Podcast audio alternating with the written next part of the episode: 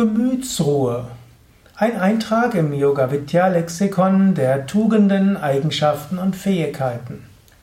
Gemütsruhe ist eine Fähigkeit, die man kultivieren und entwickeln kann. Gemütsruhe ist eben die Gemühe, die, die Ruhe des Gemütes. Und Gemüt, das ist die Psyche, das Denken und das Fühlen. Gemütsruhe ist etwas, was zum einen eine Grundeigenschaft des Menschen ist. Es gibt Menschen, die sind eher begeistert und haben Gefühlsüberschwang und so weiter. Und es gibt solche, die haben eine Gemütsruhe. Es gibt die Choleriker, die regen sich über alles auf, sie, haben, sie können leicht Ärger und Zorn empfinden. Es gibt andere, die äh, sind vielleicht so ein bisschen ängstlich, haben Angst und Furcht und Lampenfieber. Und es gibt solche, die vielleicht eher zu Melancholie neigen, also irgendwo Schwermütigkeit. Und dann gibt es die Menschen, die Gemütsruhe haben und auch eine Gemütsruhe ausstrahlen.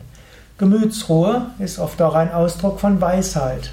Man versteht vieles, man hat schon einiges erfahren.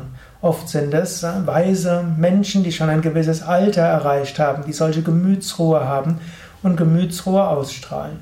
Man würde nicht ein sieben-, achtjähriges Kind sagen, es hat Gemütsruhe.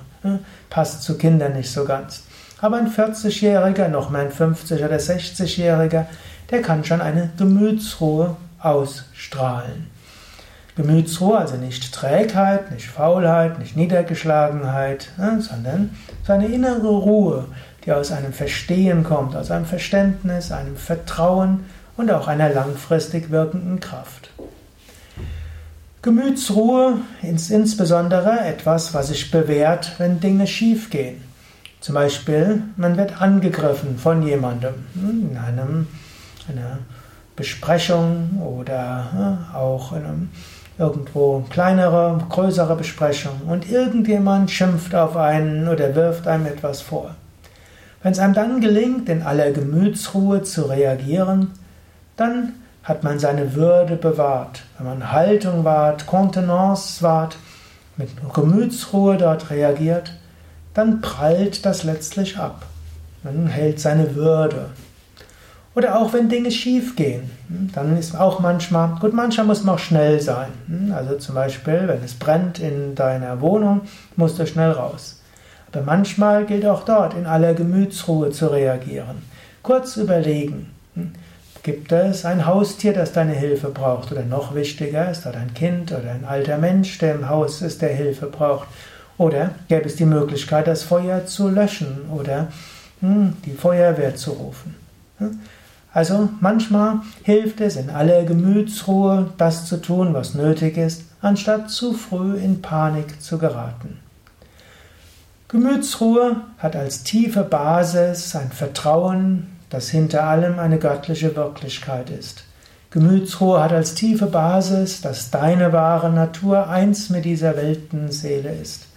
Gemütsruhe kommt aus dem tiefen Vertrauen, dass letztlich dir nichts passieren kann. Und aus dieser tiefen Gemütsruhe heraus kannst du dann tun, was deine Aufgabe ist. Du kannst deinen Pflichten gerecht werden, du kannst anderen helfen und dienen und du kannst lernen. Aber aus diesem tiefen inneren Vertrauen kommt Gemütsruhe und Gelassenheit.